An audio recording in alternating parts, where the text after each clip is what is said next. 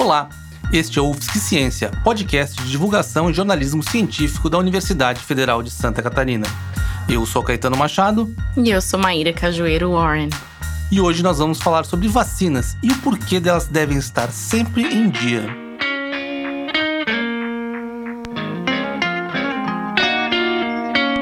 Maíra é, além de jornalista da GECOM, também é diretora e mãe de dois filhos. Exatamente. Eu tenho dois meninos. O Jonas ele tem quase quatro anos e o Dylan quase dois. O UFSC Ciência conversou com dois pesquisadores da universidade sobre vacinas, seus efeitos positivos e muito mais. Meu nome é Oscar, eu sou professor aqui da UFSC tem cinco anos. Antes eu estava em Belo Horizonte, na UFMG, por dez anos e antes em vários outros países. Em todos eles eu trabalhei com vacinas. Aqui continuo trabalhando com vacinas, pesquisa em diversas doenças. Meu nome é Daniel Mansur, eu sou professor aqui na UFSC também. Eu sou biólogo e trabalho com imunidade antiviral.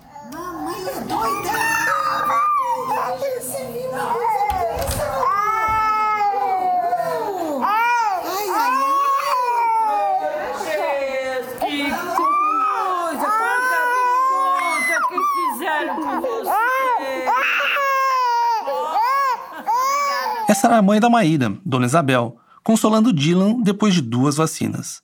Oscar e Daniel explicam um pouco sobre o cuidado que devemos ter com as crianças pequenas. O começo da nossa vida aqui, como nós conhecemos, depois de que a nossa mãe nos ganha e nos dá a luz, não é tão simples assim. A gente precisa de algumas proteções. Nós não somos capazes de, de nos defender contra o que temos em volta. A primeira proteção não vai ser nunca uma vacina. Vai ser a nossa mãe. A nossa mãe vai nos dar o que a vacina faria ela mesma, através do leite materno. Então, mamar da nossa mãe é fundamental para estar protegido. Ela não só vai nos limpar o cocô e o xixi dar comida e demais, mas também vai nos proteger contra muitas dessas doenças. Aí o tempo vai passando e a gente não pode ficar mamando até os 50 anos da nossa mãe. Então a gente começa a comer alimentos sólidos, etc. Vamos amadurecendo, vamos virando grandes e a proteção da mãe vai indo embora. Em essa mudança entre a mãe e o resto do mundo sem a mãe, a gente às vezes ainda precisa de algumas ajudas. No caso das doenças infecciosas, as vacinas são uma excelente ajuda. Agora, eu só vou me vacinar contra uma dessas doenças porque é a única que eu vi, que eu sei que está perto de mim. Que você não tenha visto não quer dizer que a doença não esteja perto de você. E quem decidiu que no Plano Nacional de Imunização essas vacinas eram necessárias, ele tem todos os dados. Ele está vendo no Brasil as pessoas que podem ter contato com seu filho, que doenças têm. Ele não quer gastar dinheiro em coisas irrelevantes. Cada campanha de vacinação contra cada doença custa milhões de reais. Aqui não estamos para gastar dinheiro. Se pudermos não gastar, não gastaríamos. Então, quando se define o Plano Nacional de Imunização e de Vacinação, se vê o que está acontecendo no país e se decide sobre os riscos mais frequentes para as crianças brasileiras para protegê-las. Então, a vacina é necessária não porque seja opinião do pediatra, opinião, sino porque quem vê o que está acontecendo, acontecendo no Brasil, ou em Santa Catarina, ou na sua cidade, está sabendo o número de possibilidades de que seu filho pegue essa doença. E em base a essa possibilidade de contágio que ele decide vacinar. Se não tiver nenhuma possibilidade de contágio, ele não gastaria dinheiro com a vacina. Seguir a indicação dos órgãos de saúde é, é melhor é é a melhor referência que a gente tem, porque essas pessoas elas têm e elas observam os dados que até estão disponíveis, mas que a gente não muitas vezes ou não tem conhecimento para poder saber analisar e colocar isso numa perspectiva populacional. Então a gente enxerga muito o que é está à nossa volta, mas não consegue enxergar onde é que está o país, onde é que, como é que a febre amarela avança, por onde que ela está vindo. É difícil a gente sentar e, e não impossível, mas difícil a gente sentar no nosso computador e conseguir ter acesso e analisar isso de, de uma maneira em que a gente possa tomar uma decisão informada. Nós temos profissionais muito competentes que fazem isso. A consciência sobre a vida em comunidade é um dos motivos da vacinação, analisa Daniel. Enquanto uma doença não é erradicada globalmente, existe a chance dela voltar a circular. E é por isso que a gente tem que manter a vacinação é, em dia sempre que a gente puder. Normalmente a gente conta com uma imunidade que a gente chama de rebanho, que se a gente consegue manter é, uma parcela bem alta da população vacinada, as poucas pessoas que a gente deveria deixar sem vacinar, pessoas que têm alguma imunossupressão, é, alguma doença, como uma leucemia infantil, por exemplo, e as pessoas não estão em condições de receber uma vacinação, são as pessoas que a gente cuida delas como comunidade e se vacina para que elas que não podem se vacinar não peguem a doença. Quando esses níveis são muito altos, se essas pessoas que vêm de fora, que chegam numa localidade em que a vacinação é eficiente, elas tendem a não causar problema nenhum. Se a gente para de vacinar e a cobertura da vacinação cai, essas pessoas que vieram para cá e que inicialmente poderiam não causar nada, podem reintroduzir um vírus. Se a gente pegar e olhar um pouquinho para trás na história, teve um caso recentemente é, na França, onde a vacinação era recomendada e uma família foi viajar para a Áustria e a criança da família voltou infectada. Se não me engano, em poucas semanas a França estava toda contaminada com sarampo novamente. A gente pode ver uma coisa parecida com isso. Significa que vai acontecer? É, não necessariamente, mas à medida que a população que está susceptível à doença não é, está disponível, vamos dizer assim, para o vírus, a tendência é que, a partir do momento que haja uma infecção, espalhe,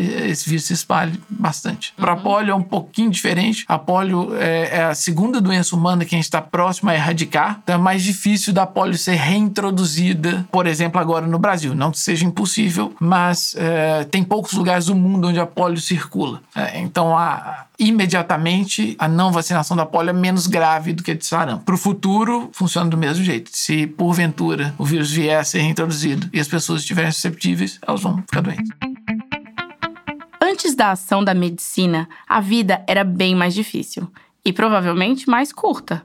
Sarampo e poliomielite eram doenças bem presentes, conta o Oscar. A gente, em 2019, tem uma imagem um pouco distorcida de como era a vida quando não tínhamos nenhuma intervenção da medicina ou da, dos meios de aumentar a saúde no ser humano. No Brasil, mas não só no Brasil, nos países do primeiro mundo e da Europa e dos Estados Unidos, a vida de um ser humano, quando não tinha intervenção, vinha a durar aproximadamente 25 a 30 anos. Isso era o que Carlo Magno viveria se não tivesse um ajudante para dar um chazinho para ele às vezes. Hoje em dia, acho que Santa Catarina está chegando já aos 79 anos de esperança de vida. E não é por acaso que ele chega a 79 anos. No começo do século passado, o Brasil tinha de esperança de vida 33 anos e meio. Esses outros 40 e tantos anos até chegar aos 79 vieram por várias intervenções que foram feitas na vida natural de um ser humano. Várias intervenções incluem alimentação melhor, inclui água potável e também incluem duas intervenções fundamentais que são os antibióticos e as vacinas. Sem elas, nós não estaríamos nem perto dos 79 anos que hoje esperamos que uma criança possa viver quando nasce em Santa Catarina ou no Brasil. As vacinas para sarampo e poliomielite não são tão antigas. Elas só começaram a aparecer eh, depois de 19 1950. Então tem uns 70 anos que temos essas vacinas. O que quer dizer que nossos bisavós nem conheciam essas vacinas. Eles conheciam a doença e eles estavam bem preocupados pelo sarampo e pela poliomielite porque eles viam, no caso do sarampo, que era uma doença extremamente contagiosa. Uma criança que começava a pipocar coisas na pele em poucos dias transmitia para todas as crianças e alguns adultos da casa onde morava. E a poliomielite, uma criança que bebia uma água contaminada pelo vírus ou que era transmitido de alguma forma, em muitos casos ficava paralítica. E era comum ver crianças puxando uma perna no meio da rua, não tanto tempo atrás. Aí, entre 1950 e 1960, eh, foi visto que essas duas doenças e outras eram transmitidas por um vírus, por vários vírus, aliás, e que esses vírus podiam ser crescidos pelos cientistas no laboratório. E quando se fazia isso, esse vírus ficava enfraquecido. E quando esse vírus enfraquecido era colocado no, na criança, ela ficava protegida contra a doença verdadeira. Quantos anos atrás? Isso não mais do que 70 anos atrás. Em tão pouco tempo, essas vacinas fizeram com que a gente não veja crianças mancando pela rua quase. E poucos casos de sarampo, se comparados aos que antigamente os nossos bisavós ou avós viam no seu dia a dia. É um vírus, circula, é contagioso, bastante contagioso no caso do sarampo, e uma simples vacinação protege contra os dois, tanto sarampo quanto poliomielite, muito facilmente e muito eficientemente. O Oscar e o Daniel também acrescentam: o sarampo é uma doença que tem uma contaminação rápida e fácil e tem efeitos devastadores numa população que não foi vacinada. O sarampo é tão fácil de contrair quanto a gripe. As pessoas pensam que é uma doença muito complicada ou qualquer coisa. Só de falar com uma pessoa com sarampo, você pode pegar sarampo. Assim de simples é o sarampo. Um barco aportou em Santa Catarina menos de dois meses atrás e só por ter alguns casos poucos de sarampo, de repente começou a aparecer dezenas de casos de sarampos e tiveram que ser vacinados todos os tripulantes e todos os que viajavam no barco e que iam pegar o barco depois, para que você veja o poder de contágio do sarampo. É enorme e é muito mais simples do que a gente pensa. É muito mais difícil pegar HIV, que todo mundo está super preocupado, do que pegar sarampo ou pegar gripe, que o nosso dia a dia, a nossa rotina do dia a dia nos faz estar em contato com a via de transmissão do sarampo facilmente. As pessoas pensam que o sarampo é como a catapora, uma coisa normal, que não deveríamos nem nos preocupar por elas. Até não muito tempo atrás, as mães e os pais perguntavam para o pediatra e o pediatra falava: não, catapora pode colocar a criança com outras, é melhor que pegue logo, porque aí já fica protegida. Hoje em dia já não é assim, existe vacina para catapora, porque a criança ficava protegida, mas quando chegava velhinho, começava a ter outras doenças, porque a catapora fica para o resto da vida na pessoa. Sim, aparecia o herpes cobreiro, aparecia. No caso do sarampo, uma grande quantidade de crianças fica relativamente bem. Tem uma pequena porcentagem, tipo 4%, que podem desenvolver umas coisas bem mais perigosas. Quais são essas? A mais perigosa de todas se chama encefalite. Encefalite é uma inflamação do cérebro. A encefalite, se não tratada, pode levar à morte. Então as pessoas pensam que por sarampo não se morre. Por sarampo você pode morrer. Isso que não é todo mundo que pega sarampo que morre. Outra complicação que não é tão grave às vezes quanto a encefalite, mas pode vir a ser tão grave, as pneumonias. Você pode pegar pneumonia por sarampo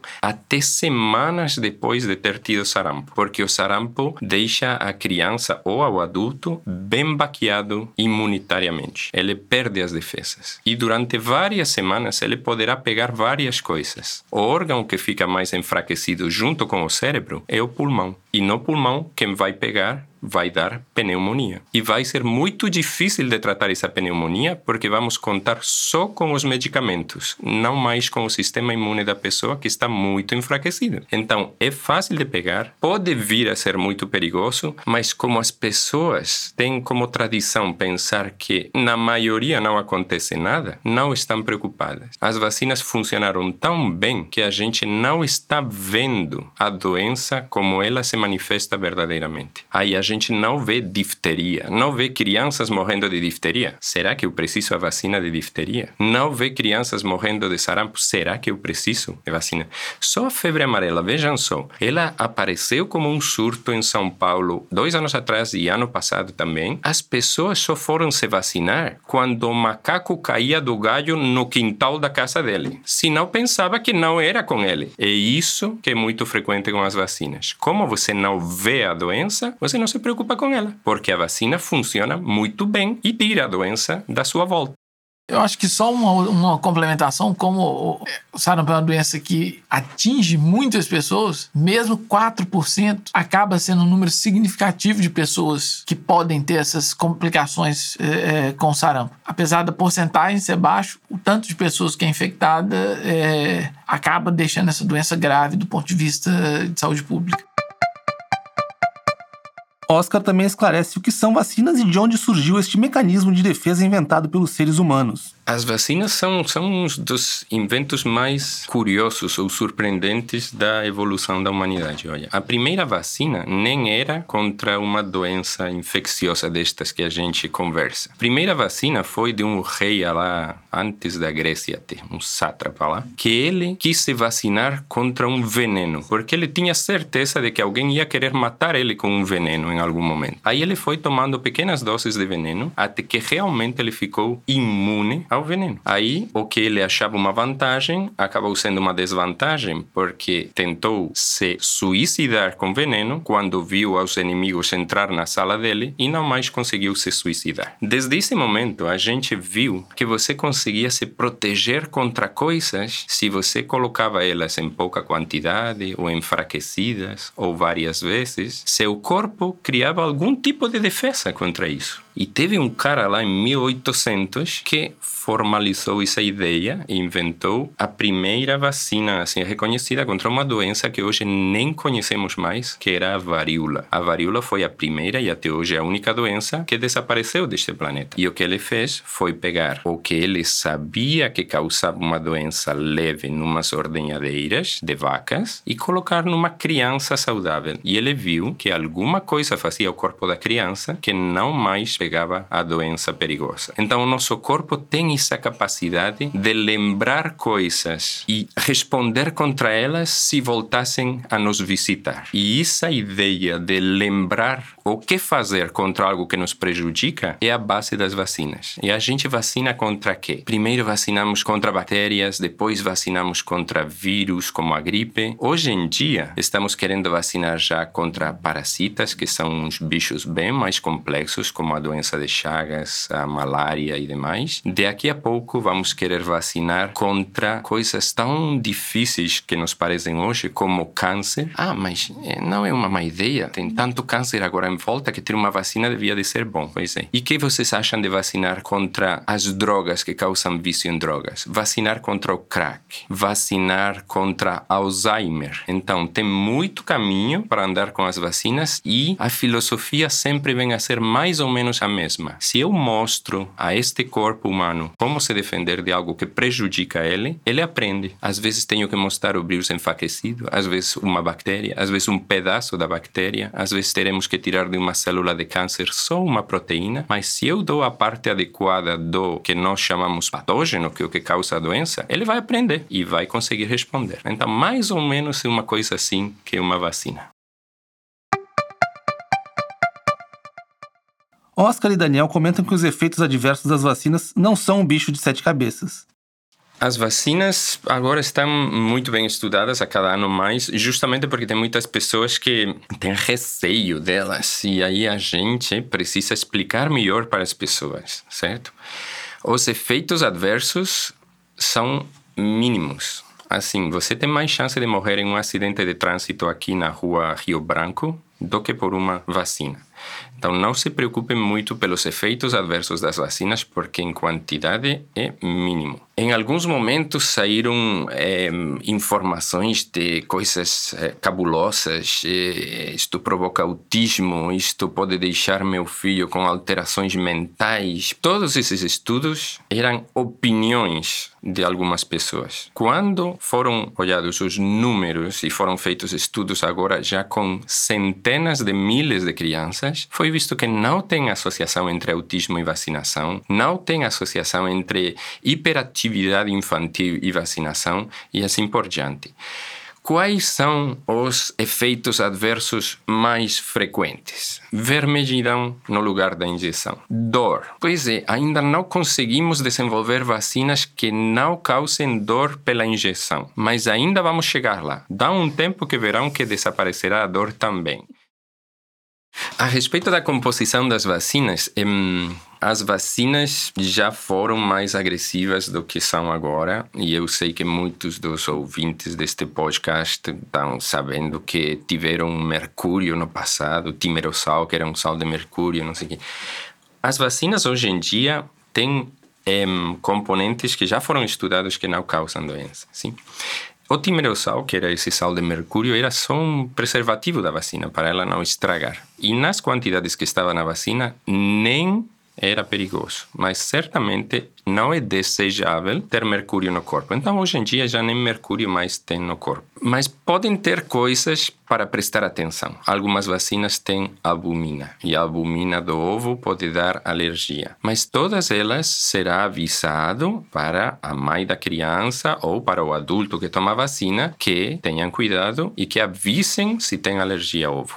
São muitas, Acho que são duas ou três vacinas das vinte e tantas que têm albumina, restos da albumina do ovo onde foi crescido a vacina, o vírus da vacina. Então, normalmente são vacinas, vacinas inócuas, causam dor, várias causam dor não deveriam, com o conhecimento que nós temos agora, para você causar uma memória imune, que é a vacinação, você precisa causar um pouquinho de inflamação no lugar da injeção. E essa inflamação pequena causa dor. Então, irremediavelmente, várias das vacinas ainda causam dor, mas já tem várias vacinas que estão vindo aí pela frente que nem dor causam. Então, é um processo as primeiras vacinas 200 anos atrás causavam muita mais dor, deixavam você deitado na cama com febre por três dias. Hoje já nenhuma faz isso, são muito mais seguras e ainda as que venham pela frente, as vacinas de câncer, por exemplo, já nem causam isso. As que estão agora em experimentação, que ainda faltam anos para que funcionem no nosso dia a dia talvez uma coisa que aguça esse tipo de percepção das pessoas é que as vacinas é, são de fato muito seguras se a gente olha para os números e tem efeitos adversos que são na maioria, maioria, maioria das vezes muito inferiores a um remédio que a gente toma. No entanto, a percepção quando você vai tomar uma vacina é, você está saudável. E aí você começa a ter alguma coisa, ou sentir um pouquinho de dor, um pouquinho de febre, ou ter uma vermelhidão no local, e você sabe associar isso à vacina. Quando você toma um remédio, você já está doente. Então você muito dificilmente coloca a culpa no remédio por causa de algum efeito colateral. Você já estava doente, você quer sarar. Como a vacina você está saudável, como você fica talvez com um pouquinho de febre, coisa, ah, foi a vacina que levou isso. Isso não quer dizer que é um efeito para você se preocupar. E colocar na balança os benefícios de você não ter uma poliomielite, você não ter um sarampo que pode desenvolver o encefalite, varíola, que não é o caso mais, mas a febre amarela, acho que a comparação é, é melhor ficar de cabelo branco, né? Uhum. Melhor do que falar dos efeitos colaterais da vacinação é mapear os efeitos positivos. Como faz Oscar? Você fica idoso com as vacinas. Sem as vacinas, às vezes sim, às vezes não. Você fica com cabelo grisalho você fica com artrite, porque artrite só aparece nos velhos, acima dos 60 ou 50 e tantos anos. Você aparece com, sei lá, demência, porque tem 90 anos. E é normal nas pessoas de 90 anos esquecer algumas coisas. Então, os efeitos adversos das vacinas são mínimos e irrelevantes em comparação com a eficiência das vacinas. Um efeito comum é a febre. Entretanto, Oscar aponta que febre e inflamação são reações naturais do corpo.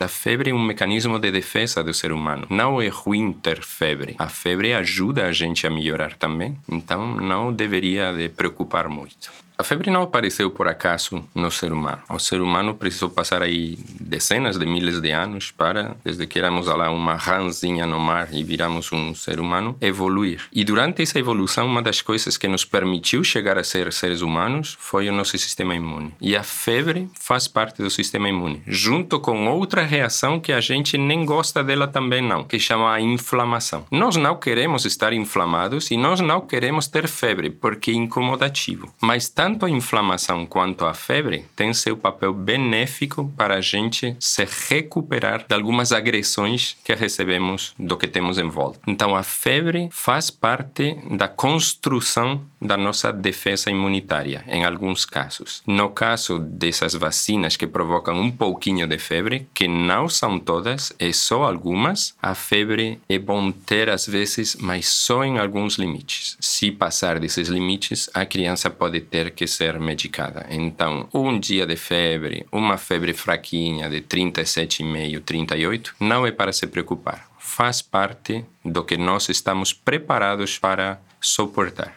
Se passar muito disso ou durar muitos dias, é melhor voltar para o pediatra. Mas é raramente que isso acontece. Normalmente é uma febre baixa e dura um dia ou dois e desaparece. Um dos meus filhos, o Dylan, ele ficou muito doentinho, com problema respiratório, com gripe, febre, e era bem perto dos dias que eu tinha que dar vacina para ele. Então eu atrasei algumas vacinas. Como que é isso? É, levar a criança para tomar vacina quando ela tá com febre, quando ela tá meio caidinha? É, tem que esperar? É melhor dar mesmo assim? Qual é a orientação? Às vezes as mães ficam preocupadas de e se meu filho não estiver bom e demais. Vacinar é fazer ao corpo da criança aprender sobre algo que vai ser perigoso. Você não não manda a sua criança na escola se ela estiver doente, porque ela não vai ser capaz de aprender nada na escola. Ela vai estar com febre, vai estar moadinha lá no, na, na, na carteira, não vai aprender. A mesma coisa é para a vacina. A vacina não é para doente em muitos casos raramente para um doente. A vacina é para uma pessoa saudável. Então, se seu filho tem febre, seu filho está gripado, seu filho está o nariz escorrendo, que seja, não precisa vacinar em esse momento. Deixa ele sarar e depois você não esqueça de vacinar, porque continuará precisando dessa ajuda adicional para o que está circulando no país e você pode não estar enxergando. Eu lembro logo que eu tive os meus filhos que eu fiquei um pouco insegura com relação a dar a vacina BCG logo no primeiro dia de vida. Por que, que a gente tem que dar essa vacina assim tão rápido, logo que a criança nasce? A BCG é uma vacina que eh, protege contra a tuberculose. As pessoas têm medo dela porque ela é colocada no braço de uma criança muito nova, vai fazer uma espécie de ferida no braço. A pessoa pensa: ai meu Deus, o que, que vai acontecer com meu filho que tem um bichinho no braço e ele se está multiplicando e está fazendo uma ferida? Bom, esse é o jeito do seu filho aprender sobre a bactéria da tuberculose. Ela vai ficar mal para a vacina, o número de efeitos adversos da BCG é mínimo, porque é uma vacina bem fraquinha que se coloca no braço da criança. Ela vai ficar bem se não toma a BCG? As pessoas pensam que a tuberculose é só tossir por um mês e que tem remédio para evitar essa tosse. A tuberculose e muitas tuberculoses. A tuberculose pode ser tuberculose cerebral e dar uma meningite que leve a criança para outro lugar. É tuberculose óssea, é tuberculose que chama miliar, que se espalha por todo o corpo. Então, tem muitas tuberculoses. As mais perigosas delas nem são as do pulmão, as que fazem tossir, senão as outras. E a BCG protege contra todas as outras.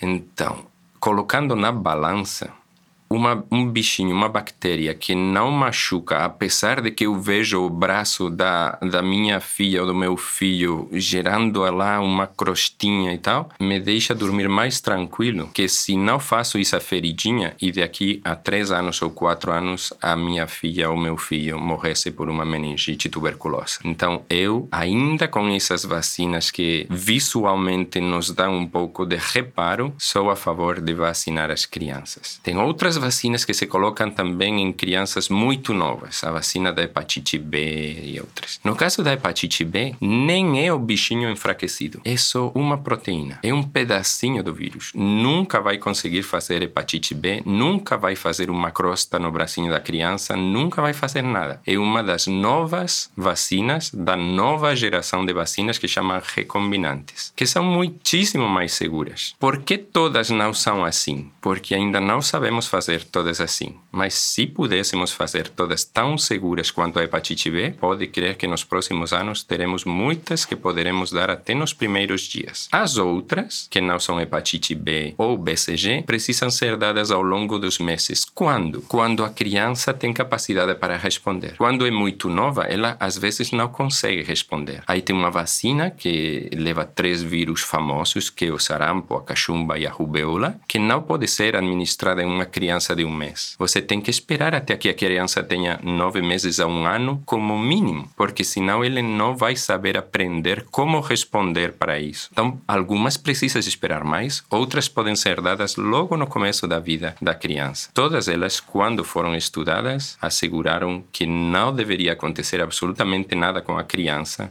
mais do que inflamação no lugar da injeção, é, vermelhidão, em alguns casos um pouco de febre. A vacinação permitiu que a febre amarela ficasse longe do dia a dia das pessoas. Como ela voltou, a necessidade é vacinar de novo, afirma Daniel. Então, a febre amarela é uma doença é, prima da dengue que é também transmitida por um mosquito. Foi uma das, das primeiras infecções virais para a qual a gente teve uma vacina eficiente e era uma vacina muito efetiva. Por causa disso, a gente conseguiu erradicar é, ou eliminar a febre amarela como doença urbana há bastante tempo no Brasil. Essa eliminação é uma coisa excelente, né? A gente não tem que se preocupar mais com essa vacina.